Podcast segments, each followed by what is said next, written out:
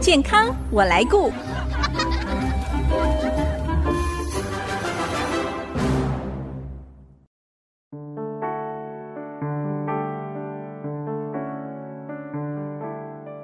听众朋友，大家好，我是王淑荣，欢迎收听《健康我来顾》节目，一起关心你我的健康。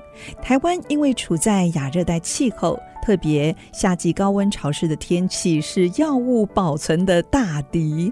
如果不注意，家里储存的药物很容易受潮变质，甚至有一些病患因为把这些药物保存在错误的环境当中，很可能会让药物有效期限缩短。当使用这些变质的药物，轻则无效，如果严重的话，还可能会造成身体的伤害哦。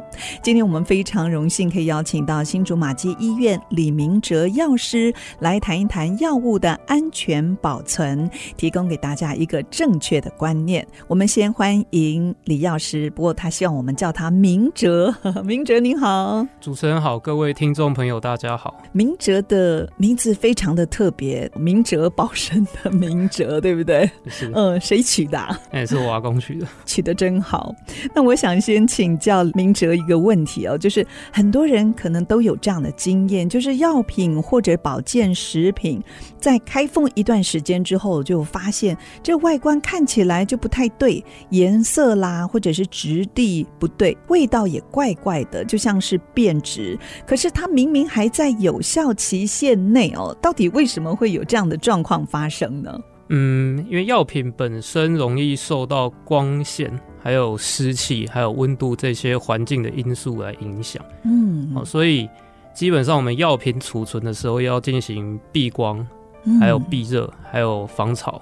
哎，为什么药品会怕光线呢、是所有的药品都怕光吗？不一定，不过我可以教大家一个简单的判断原嗯则，就是如果是片装的药品，它的包装如果是不透明的话，是铝箔包装的话，那就有可能它是怕光、哦，对怕光的药品。对，包有装有有，对我们对有的时候拿到这种药物，就是嗯嗯在铝箔包装里头的哦，是是，所以它这个就是怕光的。对，那温度呢？温度也会有关系，是不是？哎是。一般来说，温度高的话，药品的降解就是它失效的速度会变快。嗯，可是像有一些粉状的，它就是干燥的，它也会变质哦。也是会，哦嗯哎、只是你可能察觉不出来，哎嗯但它可能内部已经改变或是分解出有害物质，这样是，哎，像高温是多高的温度叫做高温的环境呢？呃，一般来说，我们储存药品的温度大概是在二十五度 C 左右，哦，那就是室温嘛。对，就是室温。所以嗯厂商写的那个保存期限，其实是储存在这个温度之下。常温之下对对对哦，哦，那像夏天有的时候三十八、嗯三十九度，所以我们放在家里面的药品，其实未必能够储储存存到那个期限，这么久，对不对？对？哦，所以一般就是二十几度。那像有一些人会习惯把药物放在车上哦，嗯啊，嗯，或者是忘记了丢在嗯嗯车嗯上，经过太阳这样晒，这个里面的高温这样对药品本身保存其实是非常不好的。所以我们就是推荐把药品就是要带着，嗯啊不要把它放或在是车上，对对对，就是放置在阴凉处，还有阴暗的地方，嗯干燥的对地干燥方。阴暗的地方。哦，所以有哪些地方是不适合存放药品的？像我们刚刚说车上就一定不对行。，嗯那您刚才说要阴暗的地方，嗯像有些人放在窗台啦，或者是嗯嗯厨房这样子的地方合适吗？这些地方其实并不合适，因为窗台的话容易也是怕对照光，被会被哦光线照到，而且太阳光基本上温度也很高，它照久了嗯它一样会造成它损坏。是，哎而且有的时候太热，风袋里面可能还会有水汽、嗯啊嗯，那嗯这样就变得更潮湿了、哦。对对对。哦，像厨房也是因为高温的对，缘厨故，房也是不是？高温，然后因为大家会在里面洗碗嘛，做什么的，所以湿气的话应该也蛮重的。嗯，哎，像我们古早的浴室哦，嗯就是在化妆镜的后面都会有一个小柜子，那镜柜的后面有些人也会储存一些药物，这个地方浴室应该也不合适吧？太潮湿。，对，太潮湿了。还有。有人很聪明，想说，哎，那我放在冷藏或者是冷冻，就可以延长药物的有效期，这样子的观念是对的吗？嗯，其实不完全正确，因为冰箱里的湿度其实很高，很潮湿的，对，所以冰箱是很潮湿的地方。嗯虽然温度降下来，但是它变得很潮湿，所以嗯，对药品的储存也未必有利。除非是那个药品的说明，就是要放在冷藏里对，头，要对放不在对冷？藏的地方。哎，有没有药物是要放在冷冻呢？冷冻的话有，但是不多，非常的少，非常非常的少，基本上是不会带回家的那种，不会带回家，就对可是能就是在会医院在使用的某对些针剂这样。好像从来没有说这个药领了之后，药师说哦要放在冷冻哦，除非冷藏，像是有一些眼药、眼睛用药哦。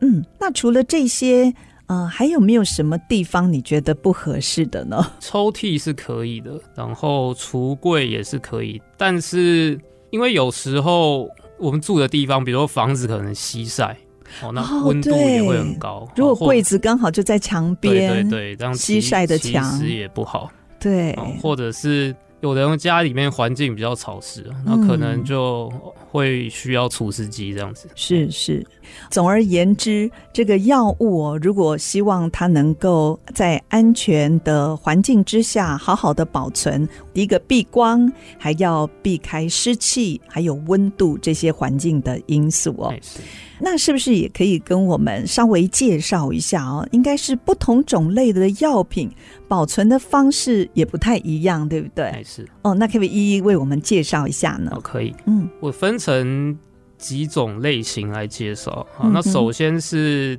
定剂跟胶囊的方面，然后口服就一颗类颗的对对对，定剂，嗯。那基本上。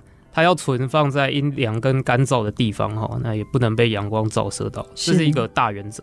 对哎、，那药品有分成没有开封跟有开封的。哦哦，对，对对对，那有开封之后，它的效期会缩短非常多。特别我们在药局或者是在领药的地方，把药带回家就有两种，一种是它一颗一颗还是包装的很好的。嗯嗯但是也有更多时候是已经就是分装好一袋一袋，对像这样对对一袋一袋，它的保存期应该就没有那么长了，哎对不是对？嗯基本上使用期限，这种叫使用期限，哦，这样使用期限对这不一样对对的，这跟药品本身它厂商标注的那个有效期限是不一样的。嗯，嗯那使用期限的话，基本上是剩余那段期间的三分之一啊。比如说，你这个药在六个月到期，哦嗯那你拿回家拆封之后，那可能就剩两个月。哦，就只剩两个对月对了。对哦，所以我们不能看就是厂商出厂的这个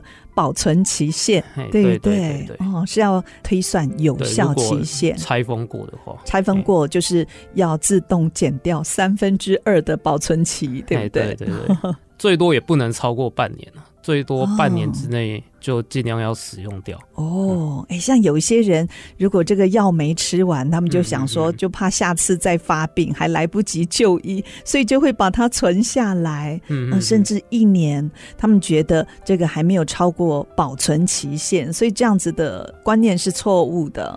嗯，基本上我们不推荐病人这样子做啊，就是剩下的药物就就不要对再使用因了为有时候医师在诊断的时候，呃，某些疾病它的症状会非常类似，但是它使用的嗯药品会不一样、啊，哦因为所以自己不能当对医生，哦不自己不 能当医生，嘿，还是这种还是要给医生来判断会比较准哦确。所以您会建议，如果没有吃完的药物，其实就要把它处理掉，不要储存。嗯，除非医师有讲说让你放在家里备着，哦，嗯因而为有且是没有开封的。对，，是没有开封的。哎哦有开有开封的话，我们建议真的不要放太久。对哎医顶师多也半不年就丢掉。对我相信有开封的药物，医师也不会说啊，你可以存着，对不对？对对对对，医师大部分都是指还没有开封的药物，你可以对对对备着，如果下次有需要的时对候。对对，好，那其实除了刚才说的口服定剂胶囊，还有像磨成粉的这个药品，还有糖浆啦、塞剂，像这样子的药物要怎么样来保存呢？休息一下广告过后，继续再请李明哲药师来跟我们分享，马上回来。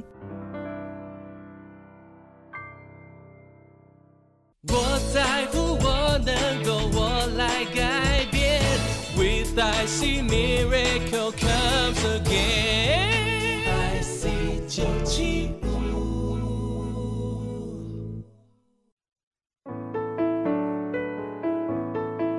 您现在所收听的是 IC 之音逐客广播 FM 九七点五健康我来顾节目，我是王淑荣。今天我们跟大家谈的主题是药物的安全保存，特别在台湾高温潮湿的气候，如果没有注意药品存放的位置，很容易变质分解。我们今天非常高兴可以邀请到新竹马街医院李明哲药师来跟我们一起讨论这个主题。刚才明哲特别讲到了，像是口服定剂啦，还有胶囊，它的保存方法哦。那像有一些药品是已经被磨成粉了，它的使用期限应该就会更短了，对不对？基本上使用期限和定剂应该是一样的，但哦是药粉本身会更容易受潮，主要是差在这个地方，就是受潮的部分、嗯比较容易受潮，对因为所以是要粉分状的嗯是。是是，所以要更注意那个湿度上的控制。是特别像这种磨成粉状的药品哦，常常被分装来包装，而且这个嗯嗯嗯分装又不是抽真空，对不对？对对，所以特别这个湿气还是会进去。那还有像是糖浆啊，咳嗽嗯糖浆，开封过后它的使用期是不是就跟您在上段讲的保存期限就会缩短成三分之一的时间？糖浆的话跟定剂胶囊又不一样又不一样。对哦对对糖浆的话，一般来说拆封之后，在室温下大概可以保存一个月，哦，只能一个月喽，对，变成只有一哦个月，那更短了哎，对，就更短了。而且糖浆的话。大家可能会想说，把它放在冰冰箱箱里面，对，很多长辈的咳嗽糖浆就是这样子，。喝一口，哎甚至还不用那个分装的杯，就直接就口喝，这样子是很对这不样 OK 的，对对对不对对，这样剂量上会没办法控制。对，而且口水嘛，一定会有一些对细细菌菌滋会进生，去，对，对，所以放在冰箱也没有用，哇也不能 会延产长保生存，另外的问题。 还会有别的问题，有什么问题呢？呃，因为在这种温度比较大的变化之下，它是药水嘛，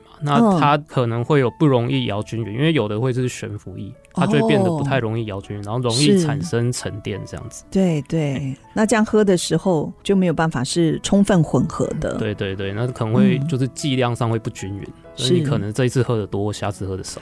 所以还是要放在常温，而且最好一个月内就使用完毕对哦。对对，那像还有塞剂，嗯小朋友的退烧药。嗯嗯嗯塞剂，那塞剂呢？它的保存也是在常温下嘛。可是有时候会发现，夏天天气真的太热了，嗯嗯嗯，就有一点软软的，像融化的感觉。嗯嗯那嗯这样是不是就已经坏了呢？这样其实并没有坏，因嗯为塞剂它本身设计是它的融化的那个温度会略低于体温，嗯哦，，只要你塞到你身体里面之后，它才有办法溶解，然后被身体吸收作用。嗯是那基本上来说，夏天的温度比较高，如果太软的话，我们可以把它先放进冰箱一下，让它温度稍微嗯冷藏降，对不对对对对嗯冷藏，然后让它温度稍微降低，然后让它的硬度提升，这样再会比来较好使塞用对，嗯，刚才我们讲到的眼药水啊，或眼药膏哦，有一些嗯是要存放在冰箱里面嘛。嗯那开封之后呢，也是一样吗？它的使用期限也嗯就缩是短，常温下一个月。常温下对一我们个不月。会不会让病人说使用超过一个月，我们都是建议他一个月之后没有用完也丢掉一。定要丢掉，因为对它可能就会有一些细菌滋生，对，对不对眼药水一般来说里面会有防腐剂，哎、嗯来避免它滋生细菌。是哎、但是某一些一次性的眼用制剂。哦，比如说某些人工泪液，它是那种一次用用掉一整支的那种，然后会有嗯可能三十支这样子，让你用是一个月。那这种的话，它里面就是没有防腐剂。那请大家不要把把它使用完之后，如果还有剩还继续点，哦千万不要这样子，就是对没有用完就直接丢，哦是，就是一次就是一支这样子。对对，就不要太节省了，对对 反对而，造成眼睛的到呃伤时候害要。花更多钱看医生。对，哎，像还有那种外用的药膏或者是贴布哦，那在保存上是不是可以比较久一点呢？像有些老人家，我曾经看过，明明已经过期了，他们说这个没有关系，不是用吃的，所以用贴的过期也没关系。 嗯，基本上药品只要过期哦，嗯它的哎效用就对大减效用，会下降，嗯，而且比较怕的是它分解之后可能会产生别的物质，然后那个物哦质可能会对身体有害，所以我们要避免这样子的状况。就算它只是一个贴布是外用的，但是对也可能会造成皮肤的这个发炎、过敏的对对反对应。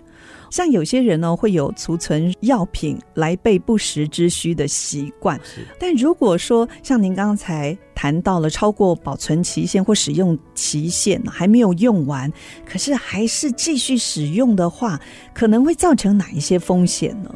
这些变质的药品，我们都不建议再再使用。如果没有使用完毕，我们也不建议给其他人用啊。我刚刚有讲过，相同的症状有可能是不同的疾病，是，哎所以这样子用的话，有可能会延误治疗。嗯这样子嗯，除了延误治疗，甚至已经变质的，您刚才说可能会产生其他的有害物质，这个反而会造成身体更大的一个伤害哦。是是所以千万不要再使用这种过期、已经过期的药物了。那如果发现药物过期，这个应该不能直接丢掉吧？丢垃圾桶里面。嗯，这种要分成可以一般废弃的，跟必须特殊处理的药品。哦，还有分哦。对对，哦因为某些药品会危害环境，呃，比如说化疗的药品、哦、抗癌的对药品、是，哦或是免疫抑制剂，嗯哼，哦，或者是荷尔蒙，哦，荷尔蒙的对，荷药尔蒙物制剂，哦，包括类固醇，是，然后还有抗生素。哦嗯。那另外我们会希望大家拿来药局回收的，还有管制药品，管制药品哦。对，包括安眠药，还有一些鸦片类的止痛药。哦，嗯所以如果过期的话，我们应该是再拿回药局，请你们来做处理的，对呃是我上吗？述提到的这些药品，那是管制药品。那如果说在家中发现一大堆的呃过期药品哦，特别老人家帮他们嗯嗯嗯大扫除的时候发现哇囤积一大堆，我们是不是也可以直接拿到药局，请你们代为处理呢？呃，基本上在拿来药局之前，我们希望嗯大家先进行外包装的去除啊，因为哦外包装都是是可以回收的，呵呵而且哦对我们就是把它外包装去除掉之后是，用塑胶袋集中起来。哦，如果是固体的剂型，比如说是嗯嗯定剂啊、胶囊，我们就哎，用那塑胶一袋集体的呢？我们可以直接嗯把它丢到排水管里头吗？用水呃冲掉？这样子的话并不好啊。哦，也不好对，会要影响环境吗？嗯，对，对对。那一般来说，处理的方式是用，比如说茶叶渣、咖啡渣，或是使用完的一些卫生纸，哦，把它嗯吸干之后、是吸收之后，然后用夹塑链胶袋袋封起来，哦，再用对夹链带封，对，把它封嗯。好，然后再进行丢弃。好、啊，如果是我上述提到的一些化疗药品，啊好、或是荷尔蒙制剂，还有抗生素啊、这些，这个就一定要拿对到就是药拿回药局我们来再进回行收处理。是，哎，有一个小问题哦，像我们有的时候打开一些药罐，呃，甚至是健康食品，嗯那它里头就会放干燥剂、嗯或者是棉花。那在我们打开这个药罐哦，这些罐子开封之后呢，我们是要把这些干燥剂或棉花拿出来吗？还是要留在罐子里面呢？嗯，在开封之后，基本上不管是棉花或者是一些小塑胶袋，哎，对，有的哦是对会塞小塑胶袋，这是为什么啊？嗯、这些基本上是为了在运送的途中防震，不然哦药品如果在里面一直摇晃的话，它可能定期互相碰撞就会碎裂这样。对，所以这塞小塑胶袋是为了不要让它碰撞。对对对那塞这个棉花呢？这个呃是怕潮湿吗？对，棉花另外也有吸湿的一些功能啊。嗯哎、，那更多的是会放干燥剂，那我们必须要拿出来嘛。如果已经开封了，我们嗯对再使用。哦麻烦务必要拿出来。因为这些东西只要一开封碰到空气，就会吸收空气里面的湿气，你再放回药品里面会变得更湿。我还以为 这个干燥剂应该要继续放在里头，这样子它才可以保呃持里面的干燥。结果不是。 对对，因为它已经失效了，哇，今天长知识了，也谢谢你提供给我们这个正确的观念。所以大家以后记得要罐子里面开封后，干燥剂跟棉花一定要把它拿出来。最后，我想请教明哲哦，像有些慢性病的病患或者长辈，他们有使用药盒的习惯吗？像现在还有出那种电子药盒，就会嗯是是提醒你哦，呃，免得长辈就忘记吃药，或者是哎重复吃药这样的状况。但这种药物分装的保存方法安全吗？是不是也会容易潮湿呢？变质？嗯，首先我们要确定有哪些药品是可以分装，哪些是不能分装。哦，比如说像心绞痛的救命药哈，嗯那个耐角宁，那个舌下定，那个是不可以分装的，那个是一定要放在它原罐子里面的，就原本那需个要的时候玻璃才能够拿出来，对才能拿出来，哦然后放在舌头底下。是它就不要分装了。嗯对，它是不能分装的。那基本上在分装的时候，我们要尽量的去保留它原本的包装。好，比如嗯说它是片装的话，我们可以其实可以先剪下来，要吃的时候再剥。哦，哦就不要把它剥开，对一不要颗一开始颗就放剥在开药盒里。对，哦因为我有看过病人是拿回去之后，他可能全部拿的把它对打开全部打开，我知道对对对，很多老人家都这样啊，想说方便。对对对。嗯，但是这样子的话，使用的期限就更会短缩了短很多。嘿是那比如说，假设你中间要做个检查什么的，医生请你停一阵先子停药。对，先停药，嗯然后你之后又要吃，那这样子的话，药品的储存上就不是说那么的方便。嗯，那像有一些药盒哦，它是一周嘛，一周嗯嗯一排，甚至有的是一个月，嗯哦，就全部分装在这个盒子里面。嗯，嗯那其实这样子也是有保存的疑虑，对不对？是，基本上我们希望分装的时间还是不要太长，最多最多一个礼拜、啊，对，就是不一是？尽量以一个礼拜为单位会比较好。哦，是对，那最后要讲的是那个药袋，就是一定要保留着，对药袋一定要留好，是因为上面有很多资讯哦，对对很对重要的资啊讯，，包括药品的外观这些资讯，嗯哦，对还有使使用的时间点这些。哦，要是你忘了，你去看药袋，你还能想起来。对， 要不然就 只得再拿回药局对再又来又拿询回来问问了。对哦，其实台湾健保制度的完善，让大家看诊拿药非常的方便。为了要珍惜健保资源，我们除了必要的时候再就医用药之外呢，妥善保存药物，这是非常重要的。那如果有任何用药的问题，可以在领药的时候把握机会来询问药师正确用药。今天非常谢谢新竹马街医院李明哲药师来跟我们分享这么多有关于药物安全保存的重要资讯，非常谢谢明哲，谢谢您，谢谢大家，谢谢。